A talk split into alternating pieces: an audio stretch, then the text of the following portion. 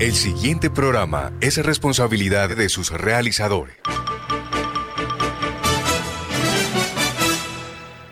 A las 5 de la tarde, las principales noticias del día alcanzaron su desarrollo. A las 5 de la tarde, el entretenimiento se hace más necesario. A las 5 de la tarde, podemos reunirnos todos y producir para ustedes. Cae la tarde. Cae la tarde. La manera diferente de hacer radio. Cae la tarde por Radio Ya. Lunes a viernes.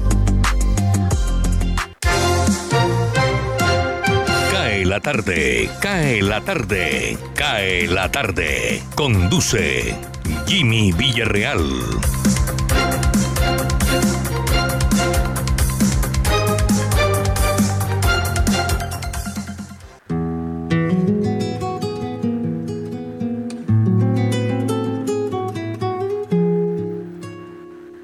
Me estás haciendo falta, mucha falta de verdad. Y fue que la distancia cambió aquel sentimiento de la frivolidad y lo volvió nostalgia. Cinco de la tarde más un minuto. Abrimos el programa en el día de hoy con la voz de Andrés Cepeda. Este es un trabajo musical que él hizo en honor a su padre que falleció recientemente y grabó en él las canciones que normalmente su padre colocaba en una tradicional radiola en su casa, las canciones con la cual Andrés Cepeda se levantó en su infancia. Entre ellas esta, Me estás haciendo falta, que es el tema líder de ese trabajo. ¿Cómo están ustedes? Esperamos que bien, nosotros eh, dispuestos a acompañarles a partir de este momento. Este programa se origina en Radio Ya Barranquilla 1430 AM, en simultánea por www.radioya.co. Retransmite Universal Estéreo en www.universalestereo.co. También pueden escuchar la señal de Universal Estéreo en www universalestereo.online y también nos retransmite la consentida También pueden escuchar la señal de Radio Ya en aplicativos como Tuning Radio o bajar la aplicación de Radio Ya que está disponible en todas las plataformas de iOS y de Android. Hoy es 3 de agosto 3 de agosto miremos fechas importantes, efemérides para un día eh, como hoy, para dar inicio a nuestro programa. Fechas importantes. Hoy 3 de agosto de 2021 se celebra el cumpleaños del cantante norteamericano y uno de los últimos grandes crooners de nuestra era, Tony Bennett, que entre otras cosas tiene Alzheimer, pero todavía está activo. Ha tenido una carrera de más de seis décadas y ha sumado múltiples galardones, entre ellos 18 premios Grammy y dos premios Emmy. Además, un día como hoy, pero del año de 1987, un adolescente de Alemania Occidental llamado Matthias Ross conmocionó al mundo tras aterrizar su avioneta en la Plaza Roja de Moscú, después de superar la Fuerza Aérea Soviética. El joven de 19 años fue encarcelado durante más de un año y su objetivo era mejorar las relaciones entre Occidente y Oriente. En esa época eh, todavía existía el muro de Berlín. Vamos con una frase, esas frases que siempre colocamos para darle eh, motivación a nuestros oyentes. Deja salir tus miedos para que tus sueños puedan entrar. Bonita frase. Deja salir tus miedos para que tus sueños puedan entrar. Nuestro equipo de trabajo ya está listo y nos acompañan Jesús Alzate Arroyo, nuestro voiceover, Osvaldo Zampayo, Jenny Ramírez, de Noticias Ya, Elvis Payares, Alberto Marchena, Tito Martínez, Sergio Vargas en el máster, Gardia Zaval con sus notas de siempre, Florentino Mesa, Lina Lee y quien les habla Jimmy Villarreal desde mi máster en casa. Arrancamos. Pero antes voy a recordarles la línea de WhatsApp 319-355-5785. Ya colocamos el tema del día para conversar a través de esta línea de WhatsApp. 5 de la tarde, 5 minutos. Cae la tarde en Radio Ya. Le permití jamás tanto. Elvis Payares Matute. Atención Bogotá.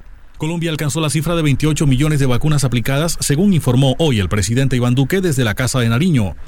Hoy, con las cifras de corte de ayer, ya llegamos a 28 millones de vacunados. Eso es muy importante, 28 millones de dosis aplicadas en el país. Este programa de vacunación sigue creciendo y nosotros, como lo hemos establecido, siempre tratamos de ir un paso adelante, precisó el jefe de Estado. Al término de la presentación de resultados de la campaña naval Orión 7, el mandatario se refirió a la posibilidad de aplicar refuerzos de vacunas en Colombia.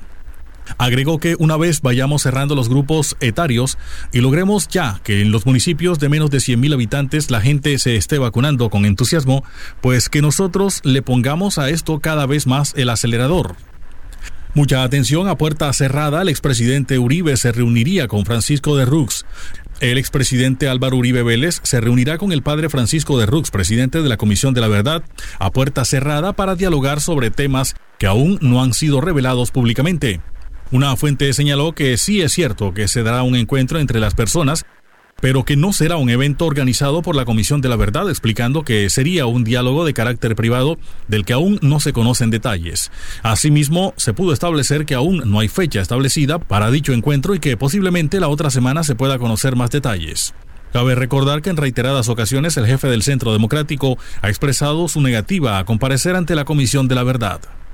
Atención, cancilleres de Colombia y Panamá se reunirán este viernes para evaluar la crisis migratoria en Necoclí, Antioquia. La vicepresidenta y canciller Marta Lucía Ramírez anunció que este viernes se llevará a cabo una reunión con su homóloga de Panamá, Erika Moines, en aras de encontrar acuerdos que solucionen la crisis de migrantes en Necoclí, Antioquia, donde se encuentra un alto flujo de migrantes que intentan llegar a la frontera sur de los Estados Unidos. El encuentro se llevará a cabo en el municipio de Nicanor, Panamá, zona fronteriza. Debemos aplicar un principio de corresponsabilidad para evitar ese flujo inhumano de personas sin rumbo ni destino claro, Solo el mayor desarrollo económico y la democracia en los países de América Latina harán que cada nación retenga a sus nacionales con oportunidades de vida, empleo y desarrollo, dijo la ministra de Relaciones Exteriores de Colombia. La alta funcionaria propondrá poner en marcha una iniciativa similar al Plan Marshall en América Latina para lograr el progreso de Sudamérica, el Caribe y Centroamérica. Atención Bogotá. A prisión registrador implicado con red de tráfico y venta de menores venezolanos. La Fiscalía General logró la judicialización del registrador municipal de Silos Norte de Santander, Freddy Alberto Ramírez Rodríguez, señalado de ser el responsable de emitir documentos de identificación de manera irregular para favorecer a una red criminal que estaría vinculada a la venta de niños y tráfico de migrantes. La investigación está siendo coordinada por un fiscal de la Dirección Especializada contra las Organizaciones Criminales, quien imputó cargos al funcionario por los delitos de concierto para delinquir agravado, tráfico de niños, niñas y adolescentes, tráfico de migrantes, falsedad ideológica en documento público y cohecho propio. Atención, ACOPI propone que en la reforma tributaria se modifique la tarifa de renta al 33%. La Asociación Colombiana de las Micro, Pequeñas y Medianas Empresas, ACOPI, propuso al Gobierno Nacional que se modifique en la nueva reforma tributaria el artículo sobre la tarifa de renta. La presidenta del gremio, Rosemary Quintero, explicó que la propuesta de ACOPI en cuanto a renta es muy específica y sencilla, considerando la realidad del país y las necesidades de recursos, pero también considerando las capacidades de las MIPIMES y la gran afectación que han tenido por el paro nacional y la pandemia del COVID-19. Cae la tarde. Cae la tarde. Cae la tarde. La voz de América. Noticias del mundo.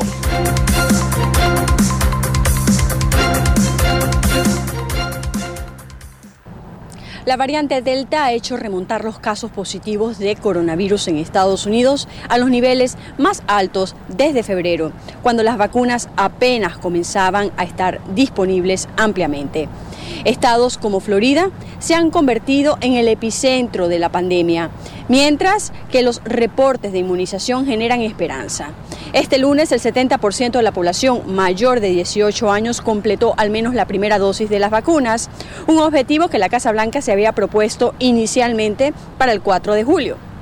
Por otra parte, el alza en los índices de contagio por COVID-19 sigue siendo la razón expuesta por los Centros para el Control y la Prevención de Enfermedades de Estados Unidos, conocidos por sus siglas CDC, para que se continúe con la medida de expulsar del país bajo el conocido título 42 a aquellos inmigrantes que entren al país de manera irregular. Según informó en una declaración escrita el Departamento de Seguridad Nacional, la administración Biden continúa trabajando para construir un sistema de inmigración justo, ordenado y humano, incluso ampliando las vías legales hacia Estados Unidos y desalentando la migración irregular. En otras noticias, los cubanos continúan lanzándose al mar en frágiles embarcaciones para llegar a Estados Unidos. El secretario del Departamento de Seguridad Nacional de Estados Unidos, Alejandro Mayorkas, insistió el lunes en que los cubanos dejen de ver la vía marítima como un modo de escape desde Cuba. Esto tras los desenlaces fatales que se viven acumulando en los últimos días. El funcionario dijo que en dos semanas se han rescatado a muchas familias intentando cruzar el mar y constató que ocurrieron 20 muertes en solo un par de semanas. Destacó además que es un viaje peligroso. Desde Washington, Sofía Pisani, Voz de América. Cae la tarde, radio para compartir un café.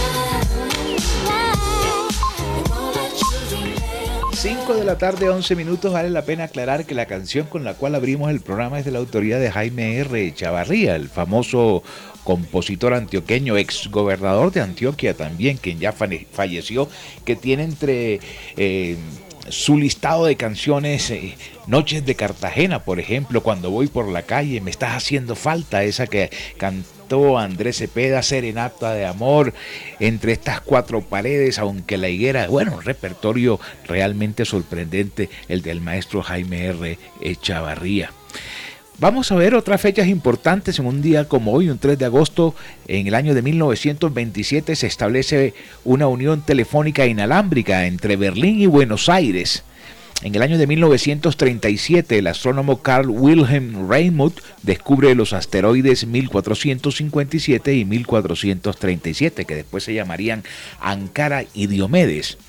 En el año de 1958, el submarino atómico norteamericano el Nautilus pasa bajo la corteza helada del Océano Ártico, desde el Océano Pacífico hasta el Atlántico. En 1944, Bruselas fue liberada por las tropas aliadas en la Segunda Guerra Mundial. Por otro lado, em, en el año de 2001 se estrena la película Princesa por sorpresa y en el año 2005 Adidas compró la empresa norteamericana Reebok por 3.100 millones de euros. Vaya cifra. Vamos a ver quién nació un día como hoy. El maestro Tony Bennett, cantante norteamericano en el año de 1926. También nació un día como hoy Nino Bravo, el cantante español. El famoso Nino Bravo. En el año de 1953 Ian Barrinson, saxofonista y tecladista británico de la banda The Alan Parsons Project. También nació un día como hoy, 1963, James Hetfield, cantante y guitarrista norteamericano de la banda Metallica, nació un día como hoy. Miremos aquí Evangeline Lilly, actriz canadiense en el año de 1979.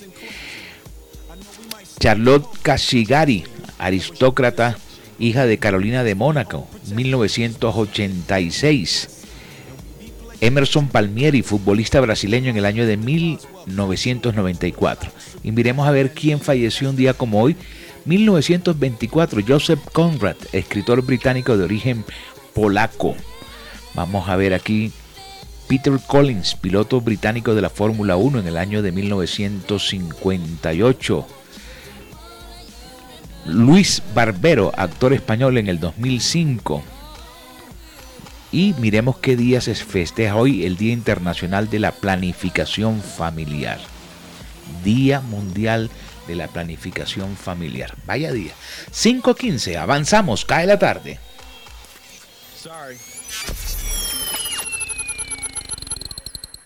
Cae la tarde. Cae la tarde. Cae la tarde. Osvaldo Zampayo y Jenny Ramírez con los personajes.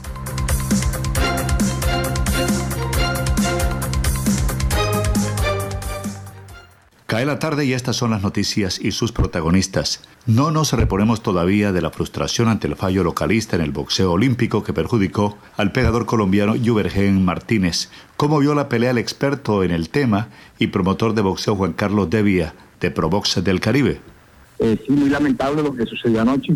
Que frustró en el trabajo de, cuatro años de, un equipo de trabajo de Juvergen Martínez, quien lo ha entregado todo, que venía con la esperanza de, superar lo que hizo en Río de, Janeiro y una decisión localista a mañana eh, le despoja un claro triunfo que, todos los colombianos pudimos ver anoche. Claramente que Juvergen dominó el primero y el tercer asalto, de pronto el segundo fue un poco más parejo, pero la decisión eh, debió ser amplia para, para Juvergen, ya que hizo, tiró los mejores golpes, más, el boxeador eh, japonés no se podía sostener cuando terminó la pelea y tuvieron que sacarlo en una silla de ruedas del, del mal estado físico en que estaba.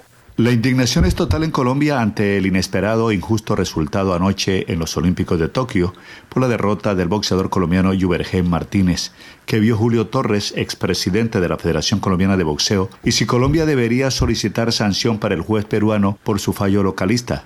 No, se puede protestar, pero no, esas decisiones son irreversibles. Eh, pueden ser sancionados los jueces, pero de una forma que los marginen de eventos por, esa actuación, pero no, no, no le podrían, como dicen, comprobar nada. Los pueden es marginar.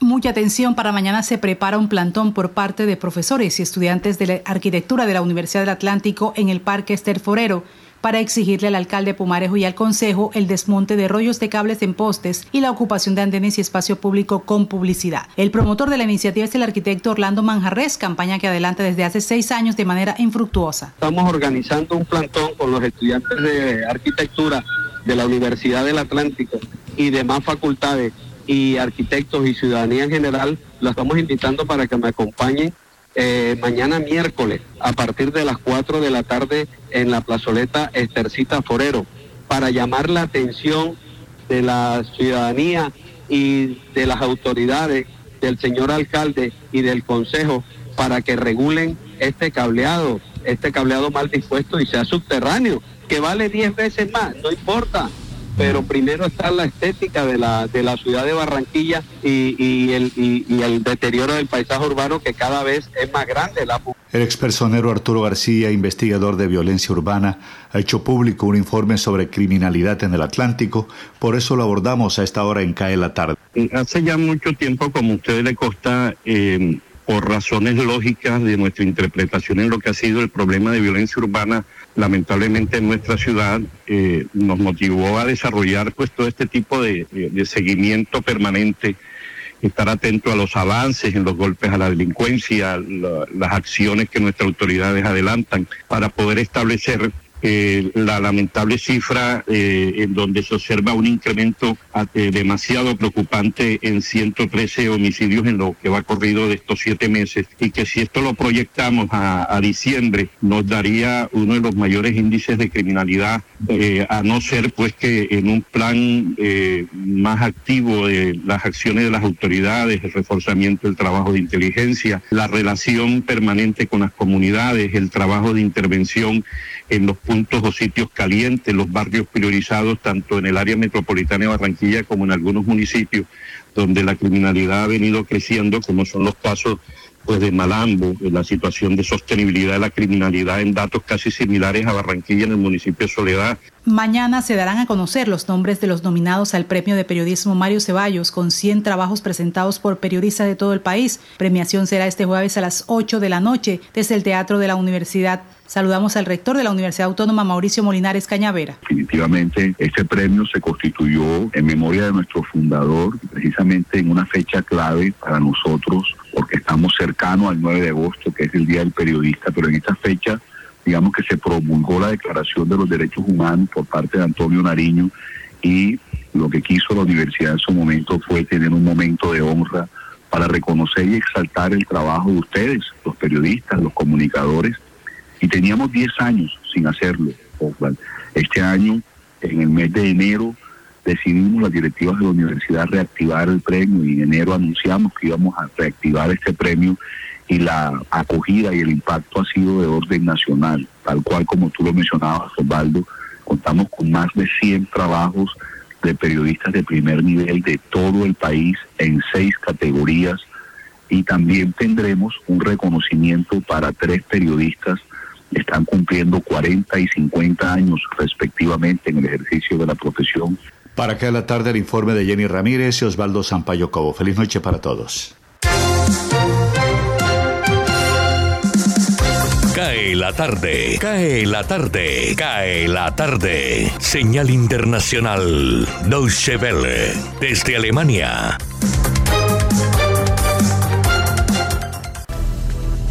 En Nicaragua, el Congreso del Frente Sandinista aprobó este lunes por unanimidad la candidatura a la reelección presidencial de Daniel Ortega para un cuarto mandato sucesivo en las elecciones de noviembre, junto con su esposa, la vicepresidenta Rosario Murillo. En el país centroamericano se ha acrecentado la represión en las últimas semanas con la detención a siete posibles aspirantes a la presidencia de la oposición. Además, este lunes la Unión Europea ha sancionado a Rosario Murillo y al hijo de Daniel Ortega por su responsabilidad en las graves violaciones de los derechos humanos en el país. La decisión afecta a otros seis funcionarios. El Comité Olímpico Internacional dijo este martes que investiga el supuesto intento de regreso forzado a Bielorrusia de la velocista de ese país, Cristina Chimanuskaya. La atleta pidió protección a la policía del aeropuerto Tokiota de Haneda en la víspera y desde entonces se encuentra en un lugar seguro ya a la espera de viajar a Polonia, que le ha ofrecido un visado humanitario según aseguró el COI. La velocista es conocida por apoyar la disidencia democrática de su país y temía sufrir represalias al regresar a Bielorrusia, según explicó la deportista en sus redes sociales. El director de una ONG bielorrusa en Ucrania, Vitaly Shishov, desaparecido desde el lunes, fue hallado ahorcado en un parque de Kiev.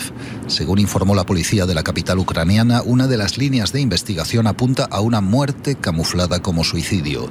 Shishov, de 26 años, estaba al frente de una organización que ayuda a bielorrusos perseguidos en su país. Su ONG cree que se debe a una operación planificada desde Minsk por el presidente bielorruso Alexander Lukashenko.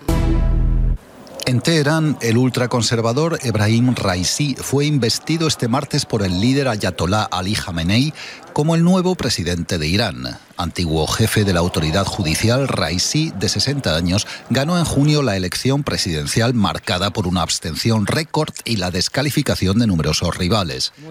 Raisi inauguró su mandato de cuatro años con el compromiso de levantar una economía hundida por la pandemia y las sanciones estadounidenses y de relanzar las negociaciones para salvar el acuerdo nuclear logrado en 2015 por su predecesor Hassan Rouhani. Alemania empezará a aplicar una tercera dosis de refuerzo de la vacuna anti-COVID a partir de septiembre. Las autoridades están preocupadas por el rápido descenso de la inmunidad en determinados grupos y tanto las personas mayores como las de alto riesgo podrán acceder a esta dosis adicional. Las autoridades sanitarias también anunciaron que quieren poner en marcha la vacunación a los menores de entre 12 y 17 años.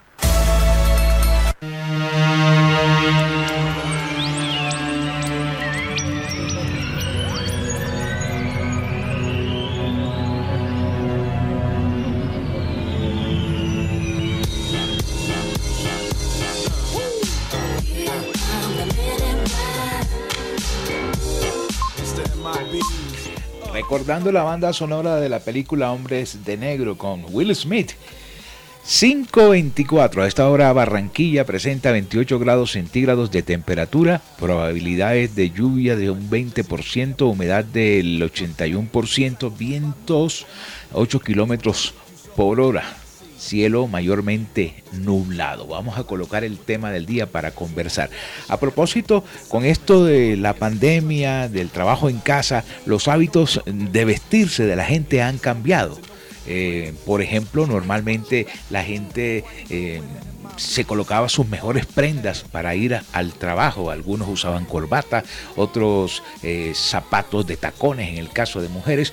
Y hoy en día el hecho de quedarse en casa, de trabajar en casa, da cierta comodidad. Entonces pienso que ha crecido el número de zapatos mocasines, los crocs, eh, las chancletas para las mujeres, eh, las sudaderas. Y al momento de vestirse con algo más serio, parece que algo incomoda. ¿Cuál es la pinta que a usted lo incomoda? Eh, ya acostumbrado a estar liviano trabajando en casa, en el trabajo en casa. ¿Cuál es la pinta que más lo incomoda? Puede escribirme al 319-355-5785. Esa es nuestra línea eh, de WhatsApp. Bueno, me entró el primero. Luz María Jiménez dice, eh, buenas tardes Jimmy, no soporto andar con ropa muy ajustada ni tacones. Nada que me moleste los pies ni que me haga sentir una camisa de fuerza en mi cuerpo. Saludo a todos los oyentes que están en sintonía. 319-355-5785. Avanzamos, 525.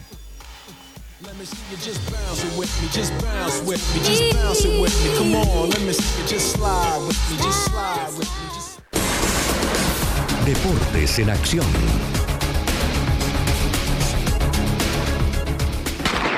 Juegos Olímpicos de Tokio, aquí en Radio Francia Internacional.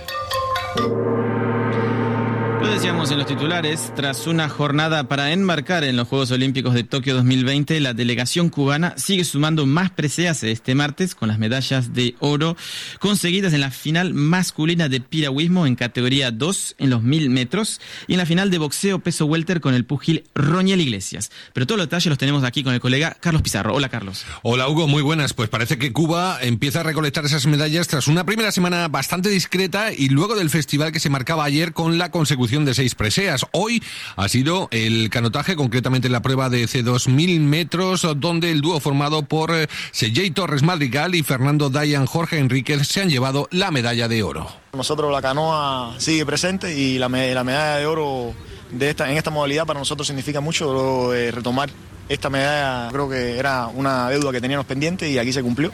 Y nos preparamos para algo más difícil en realidad, pero bueno, eh, prepárate para lo peor y espera lo mejor.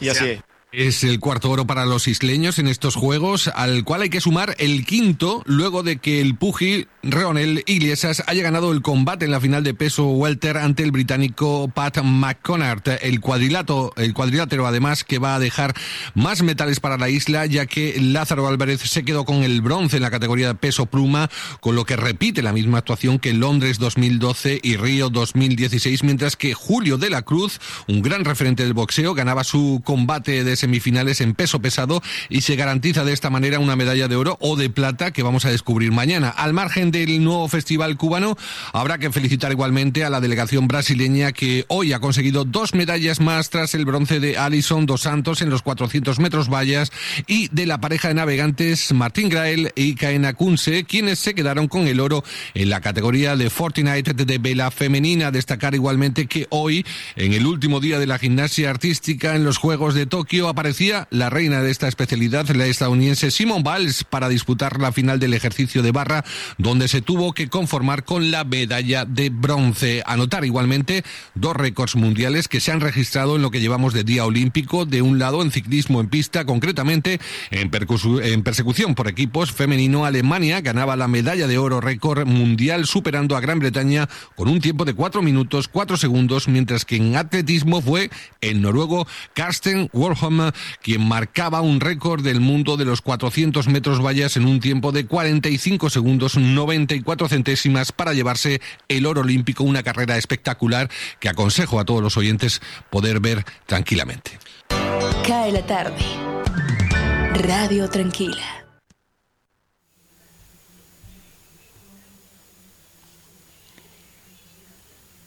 5 de la tarde, 29 minutos. Regresamos a mirar quienes nos han escrito a nuestra cuenta de WhatsApp 319-355-5785 sobre el tema del día. ¿Cuál es la pinta que le incomoda? Mari Zamora me escribe, dice, la pinta que me incomoda son los vestidos para eventos de noche y toda su parafernalia. Y me incomoda ver a la gente con la misma sudadera todos los días. Jenny Matamoros, la pinta que me incomoda Perdón, ¿es una pantaloneta corta o una falda corta? Vamos al break, nos tomamos un café y ya regresamos en Cae la tarde. Cae la tarde, Radio Blada, para regresar a casa. Ahora, Radio Ya, en la era del podcast. Busque lo mejor de nuestra programación en podcast y escuche Radio Ya en diferido. Nos encuentra en todas las plataformas de podcast totalmente gratis, como Radio Ya.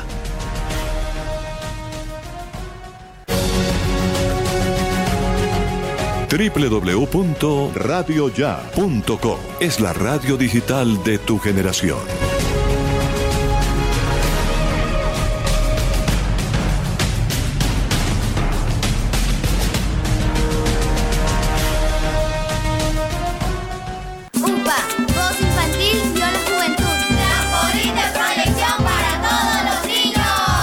La Unidad Porteña de Aprendizaje UPA, formalización del proceso Voz Infantil o la Juventud en Puerto Colombia, es una institución educativa con énfasis en comunicación y orientada por una filosofía mariana carmelita. Contamos con capilla, emisora virtual y el único observatorio astronómico de la región Caribe. Para mayores informes, comuníquese al teléfono 309-9312 o al 318-3037-246. La Unidad Porteña de Aprendizaje UPA está ubicada en la calle 4A, número 1328, en Puerto Colombia. Unidad Porteña de Aprendizaje UPA, un proyecto de amor.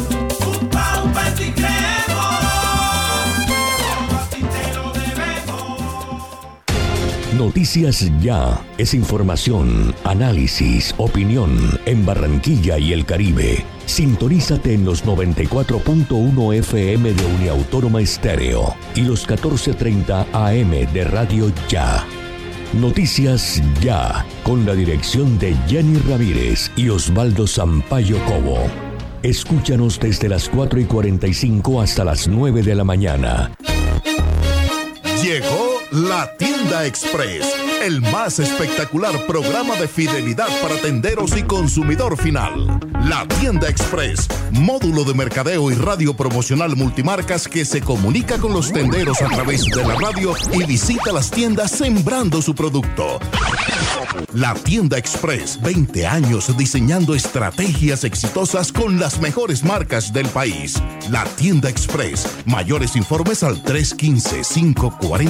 315-545-3545. Cae la tarde. Radio Tranquila.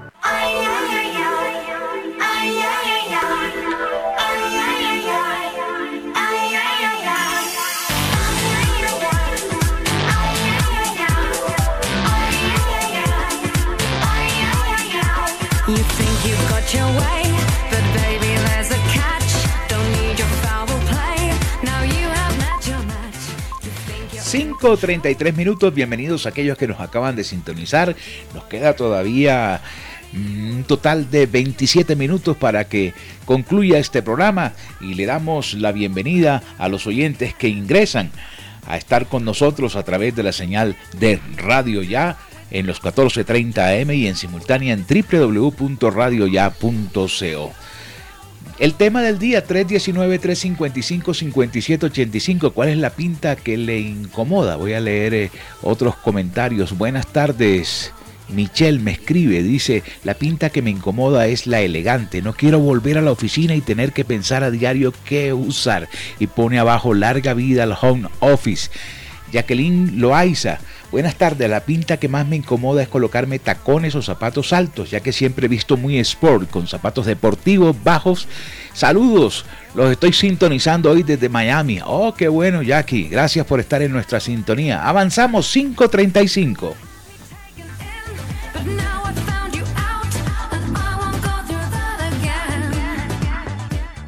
Cae la tarde. Cae la tarde. Cae la tarde. Gustavo Álvarez Gardiazabal. La crónica del día.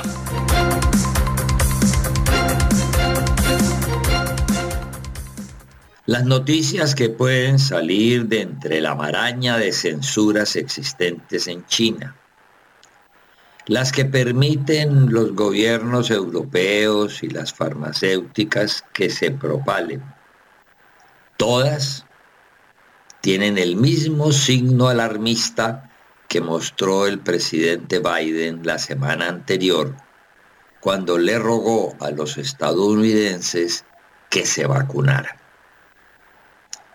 Estamos en medio del desarrollo de una peste que se repite sobre sí misma, se autoclona y evade los débiles cercos que los fabricantes de medicamentos han pretendido imponerle, apostando solo por las vacunas y olvidándose tal vez de un remedio certero como lo fue la penicilina hace 88 años contra las infecciones. El que ya se esté aceptando por los gobiernos, por las grandes fabricantes de medicamentos y en especial por la gran mayoría de quienes fuimos vacunados, que va a ser necesario reforzar la inmunidad con una tercera dosis, es la demostración de que las vacunas no las han acabado de inventar. No queda duda, el COVID sabe cómo disfrazarse. Disfrazarse como las cucarachas para no ser exterminado. Es la repetición de la historia de Penélope, que tejía durante el día y desbarataba lo tejido en la noche para evitar tener que casarse con alguno de los pretendientes al trono de Ítaca, pues nunca terminaba el sudario de su suegro Laertes. El problema, empero, se ha ido complicando más, porque si en Estados Unidos, donde sobran las vacunas hasta para regalar, y hay 100 millones de personas que no quisieron vacunarse, en el resto del mundo, comenzando por Colombia, hay otros miles de millones que no la han recibido o no quieren inocularse. Pero no nos metamos mentiras, mucho menos pongámonos a discutir si es o no una violación de los derechos humanos elementales obligar a los ciudadanos a poseer carne de vacunación para poder entrar a un bar, un museo o montarse en un avión. La verdad es de puño. Si no nos vacunamos todos, la peste seguirá regándose en cuantas variantes delta u omega o como sea que le nombren sea capaz de mutar. Pero como no todos los países tienen con qué comprar vacunas para todos sus habitantes, y como son muchos los que no tienen capacidad organizativa para inmunizar a toda su población, vamos a vivir un periodo cada vez más largo de mentiras gubernamentales, de explotaciones sin misericordia de las farmacéuticas y de ilusiones truncas en un mundo que ya tiene otros dueños y está cambiando la realidad física por la virtual, los billetes por el Bitcoin, los ritos funerarios por el algoritmo y la vida por la muerte, para dejarle calladamente campo al futuro. Muchas gracias.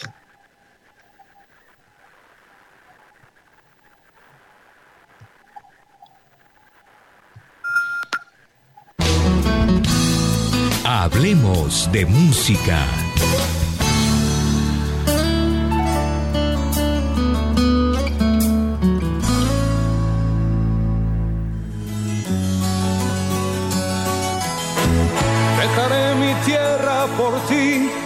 Dejaré mis campos y me iré lejos de aquí. Ayer en la música, un 3 de agosto de 1944, nació en Valencia, España, el artista que tocó el continente latinoamericano para quedarse especialmente en el corazón de los colombianos. El romántico empedernido Nino Bravo el fundador de Los Hispánicos, además participó como una de las voces principales en el conjunto de los Superson. El artista que ha sido uno de los grandes pioneros de la balada romántica es el creador de canciones como América, América, estrenada en 1973, Libre en 1971 y la amada por todos Noelia en 1972. Solo sé que se llama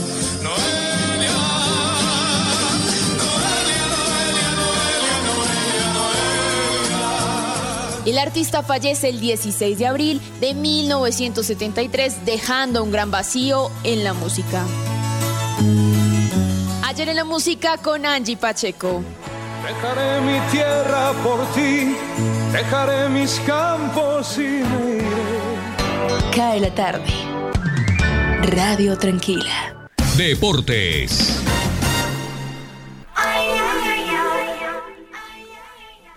Son las 5 de la tarde, 40 minutos. Iniciamos la información deportiva con lo que tiene que ver el Junior de Barranquilla, el portero y capitán del equipo que dirige Luis Amaranto Perea, el uruguayo Sebastián Viera, ya está listo para reaparecer el próximo domingo con Junior cuando esté enfrentando al conjunto del Deportes Tolima. El cuadro barranquillero celebrará este fin de semana sus 97 años de existencia y pues obviamente va a tener público para el duelo contra el equipo Deportes Tolima. Luego de cumplir su sanción de tres fechas por el bochornoso hecho en las semifinales del campeonato anterior ante Millonarios en Bogotá, eh, fue donde se presentó precisamente la sanción del arquero histórico del Junior de Barranquilla, Mario Sebastián Viera. Actualmente, o por lo menos en los últimos partidos, venía desempeñándose como titular el jugador Eder Chaus, ex América de Cali. En otras noticias relacionadas con el fútbol colombiano, se definieron los partidos que van a tener la asistencia del VAR para este fin de semana. Son Atlético Huila ante Deportes Quindío, el equipo Atlético Nacional ante el conjunto del Deportivo Cali, Millonarios en el clásico ante Independiente Santa Fe y el partido de Junior contra Tolima son los cuatro compromisos que tendrán la asistencia del VAR, eh, el video de asistencia al referee para este fin de semana. En cuanto al ciclismo, el día de hoy se presentó una aparatosa caída en la primera etapa de la Vuelta a Burgos entre Egan Bernal eh, y pues Daniel Martínez. Obviamente estuvieron presentes los colombianos el día de hoy en esa carrera. Ambos terminaron golpeados, pero lograron llegar a la meta. Incluso durante el día de hoy se habló bastante de lo que eh, es la meta o el objetivo que tiene el ciclista colombiano Egan Bernal de cara a la próxima vuelta eh, a España, que es el gran objetivo que tiene ahora el integrante eh, del equipo Ineos. Y por último, hablamos de Radamel Falcao García, no la pasa bien en el, en el Galatasaray, eso ya eh, es un conocimiento de todos y menos ahora que pues se le ha hecho pública una conversación suya con el presidente del club, quien le dijo de frente que tiene que buscar un club, pues le hacen un guiño por parte de varios equipos y recordemos que él siempre ha querido pues jugar en el conjunto de millonarios, pero pues obviamente empezar los rumores y dicen por ahí que soñar es gratis. Así que muchos hinchas de millonarios, pues ante esa situación se empiezan a ilusionar un poco con que, eh, ¿por qué no el Tigre Falcao pudiera jugar en su club? Lo cierto es que tendría que buscar otro destino sí o sí diferente al Galatasaray porque no tiene ninguna chance de integrar para la próxima temporada a el equipo turco Jimmy. Gracias Sergio por la información deportiva. Nos llegó el reporte del COVID-19 del Ministerio de Salud. Hoy Colombia presenta 6.929 nuevos casos. 7.000, sí, 7.964 recuperados y 268 colombianos eh, fallecidos. La fecha de hoy además trae la siguiente información. En Bogotá 1564, Valle 1113, Antioquia 828, Cundinamarca 399, Cauca 288, Córdoba 274, Santander 264, Cartagena 194, Norte de Santander 191, Huila 182, Barranquilla 170. Analicemos estas cifras. El Departamento del Atlántico tiene 266 casos, repartidos así, 170 en Barranquilla y 96 en otros municipios. Fallecidos fueron 7, 5 en Barranquilla y 2 en Soledad. 5.44, avanzamos en CAE la tarde. Indicadores económicos. Les saluda Tito Martínez Ortiz.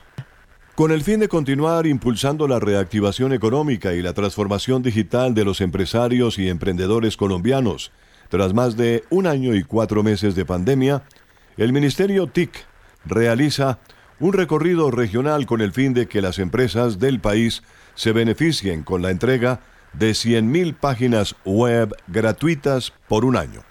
Con la iniciativa nacionemprendedora.co, la ministra Karen Abudinen e Impulsa Colombia están entregando las primeras 50.000 páginas web .co o .com.co a emprendedores y empresarios del país. Lo que la ministra busca es fortalecer el crecimiento empresarial que apoye la reactivación de la economía, según explicó Isabel Cristina de Ávila, gerente de dominio.co y gobernanza de Internet del MINTIC.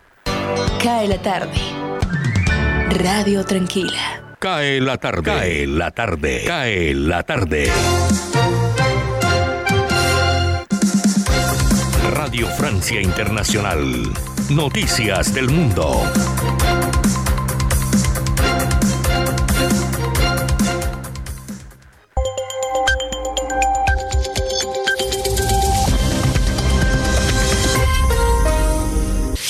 Flash del martes 3 de agosto. Hugo Pasarelo. El Líbano conmemora mañana el primer aniversario de la devastadora explosión del 4 de agosto de 2020 en el puerto de Beirut, que dejó más de 200 muertos y más de 6.500 heridos.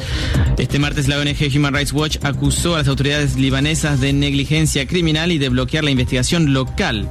Según el informe de 126 páginas, varios altos responsables estaban al tanto del peligro que representaban las más de 2.000 toneladas de nitrato de amonio almacenadas allí desde 2014 y que se incendiaron. Al menos 16 civiles fueron asesinados el lunes en Ituri, una provincia en conflicto al este de la República Democrática del Congo, en un nuevo ataque atribuido al grupo armado de origen ugandés ADF, presentado por el Estado Islámico como su rama en África Central. En Afganistán, por lo menos 40 civiles murieron en las últimas 24 horas en combates entre talibanes y fuerzas gubernamentales en la ciudad de Lashkar Gah, en el sur del país, anunció la misión de la ONU en Afganistán. El grupo islámico conquistó varias zonas rurales desde mayo, cuando comenzó la retirada de las fuerzas extranjeras, pero están encontrando una mayor resistencia en las capitales provinciales.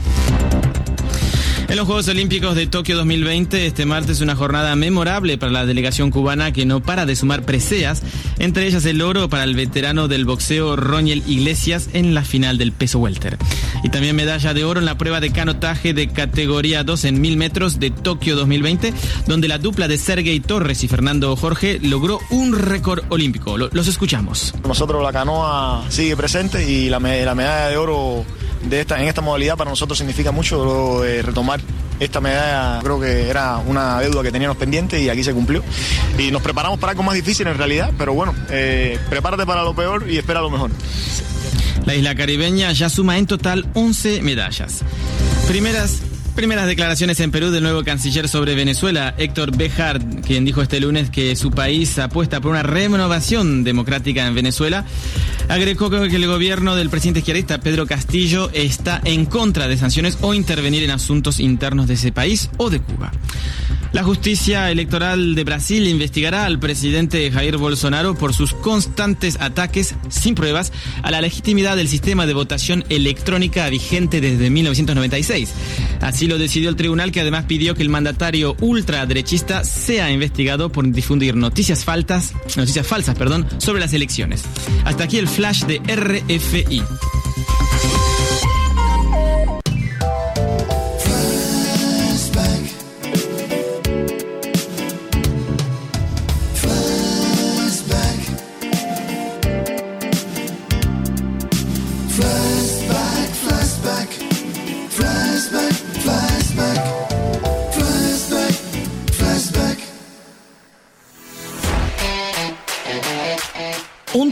De agosto del año de 1987 y después de muchas demoras se lanza el álbum de Def Leppard Hysteria, el disco más vendedor de la carrera de la banda británica.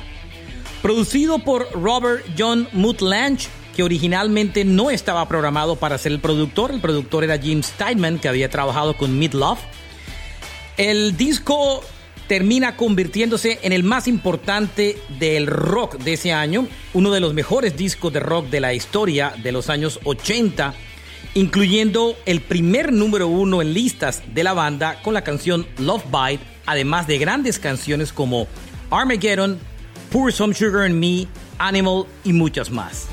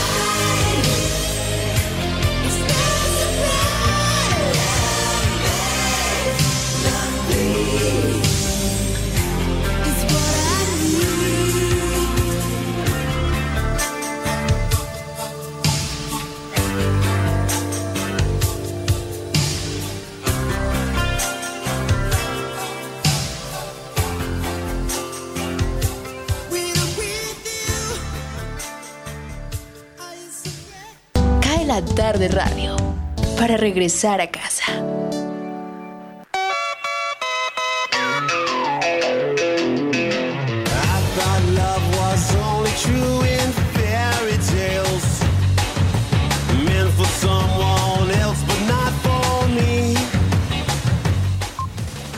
5 de la tarde, 52 minutos.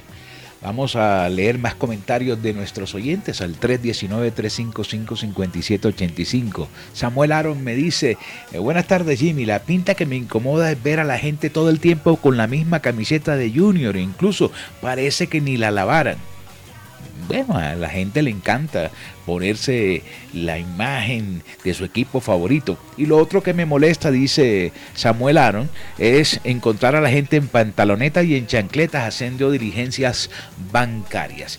Sergio, a esta hora, ¿quién reporta sintonía en nuestra página de Facebook Live?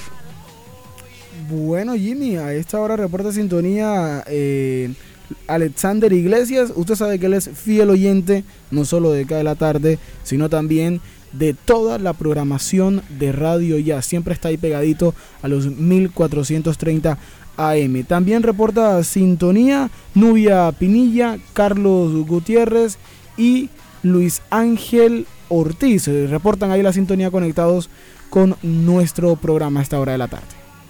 Perfecto. Avanzamos, son las 5.53. Esto es Cae la tarde.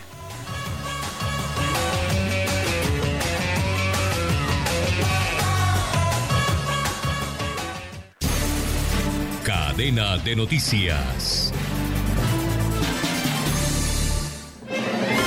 Hola, mucho gusto. Desde el Centro de Producción Internacional de UCI Noticias en Miami, esta es la vuelta al mundo en 120 segundos. Soy Florentino Mesa. Estados Unidos alcanzó finalmente el objetivo de que el 70% de los adultos tengan al menos una dosis de la vacuna contra el COVID-19, aunque con un mes de retraso y en medio de una fuerte propagación de la variante Delta que está abrumando los hospitales y obligando a emitir nuevas normas sobre el uso de mascarillas y vacunación obligatoria. El gobierno de Panamá, que enfrenta una creciente ola de migración irregular en la zona fronteriza selvática común con Colombia, convocó a una reunión regional con representantes de países de tránsito de migrantes en busca de soluciones a un fenómeno que impacta a distintas naciones. El presidente de México, Andrés Manuel López Obrador, anunció que promoverá en marzo una consulta popular sobre la revocatoria de su mandato al restarle importancia a la escasa participación que tuvo el referéndum sobre el enjuiciamiento a cinco expresidentes. Tras el encarcelamiento de sus siete principales rivales políticos, el presidente de Nicaragua, Daniel Ortega, y su esposa, la vicepresidenta Rosario Murillo, fueron designados como candidatos a la reelección por el gobernante Frente Sandinista de Liberación Nacional para los comicios del 7 de noviembre próximo. El Tribunal Superior Electoral de Brasil abrió una investigación administrativa contra el presidente Jair Bolsonaro por su campaña de difamación contra el sistema electrónico de votación y pidió a la Corte Suprema que lo incluya en otro proceso por difundir noticias falsas. El asesor de Seguridad Nacional de Estados Unidos, Jake Sullivan, viajará esta semana a Brasil y Argentina para afianzar los lazos estratégicos con ambos países clave en el continente, informó la Casa Blanca. La Corte Suprema israelí propuso compromisos que paralizarían los desahucios de decenas de palestinos en Jerusalén Oriental, donde los intentos de colonos judíos de expulsar a los vecinos de sus hogares ayudaron a desencadenar una guerra de 11 días entre Israel y milicianos de Gaza en mayo. Esta fue la vuelta al mundo en 120 segundos. Cae la tarde, radio para compartir un café. Noticias del espectáculo. Ryan Johnson, escritor y director de la película Knives Out y sus próximas secuelas, anunció que finalizó el rodaje en Grecia de la segunda parte de la serie que aún no lleva título. Johnson indicó que está ahora casi a la mitad de la producción de la película en la que Daniel Craig regresa como el investigador Benoit Blanc. Junto a Craig estarán Dave Bautista de Guardianes de la Galaxia, Edward Norton de Primal Fear, Janelle Monet de Hidden Figures, Leslie Odom Jr. de Hamilton y Asesinato en el Expreso de Oriente, Jessica Henwick de Game of Thrones y además estará Ethan Hawke de La Sociedad de los Poetas Muertos. Las secuelas 2 y 3 irán directamente a la plataforma de transmisión Netflix. La revista Billboard confirmó esta semana que Ronan, la canción que Taylor Swift escribió después de la fatal batalla contra el cáncer de un niño de casi cuatro años, aparecerá en su álbum regrabado Red, el cual aparecerá el 19 de noviembre. Ronan es una balada sobre Ronan Thompson, inspirada en el blog Rockstar Ronan, escrito por la madre del niño, Maya Thompson. Ronan, que nació en 2007, falleció de neuroblastoma en 2011, justo antes de cumplir cuatro años. El disco estuvo inicialmente disponible solamente en iTunes y Taylor Swift lo interpretó en el Teletón Stand Up to Cancer de 2012. Nos vamos a 1983. Frank Stallone debuta en Las 100 Calientes con Far From Over de la banda sonora de la película Staying Alive, la secuela dirigida por Sylvester Stallone de Saturday Night Fever. Far From Over alcanzó su punto máximo en el número 10. 1980 Olivia Newton-John llega al primer lugar de la Hot 100 y de la cartelera adulto contemporáneo con Magic. El tema fue el primer sencillo de la película Xanadu que Olivia Newton-John protagonizó junto a Gene Kelly. 1992, Katie Land lleva Constant Craving de su tercer álbum de estudio Ingenue al segundo peldaño de la AC de adulto contemporáneo y al 38 de las 100 calientes. El sencillo le valió a Katie Lang Grammy a Mejor Voz Pop Femenina y el canal Music Television MTV cumple 40 años. El primer video musical reproducido en MTV en 1981 fue Video Kill the Radio Started the Buggles. El propósito original, original o inicial de Music Television fue ser una televisión musical que reprodujera videos musicales las 24 horas del día presentados por VJs o video jockeys. Esto por el momento Alejandro Escalona, Voz de América.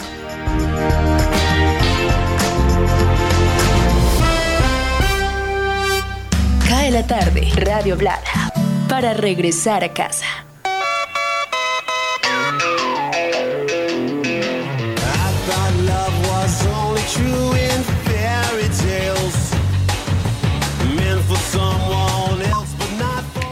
Que escuchaba el informe de Alejandro Escalona sobre eh, el aniversario de NTV, recuerdo exactamente cuando se lanzó el canal y, y ese video de Video Killer Radio Star.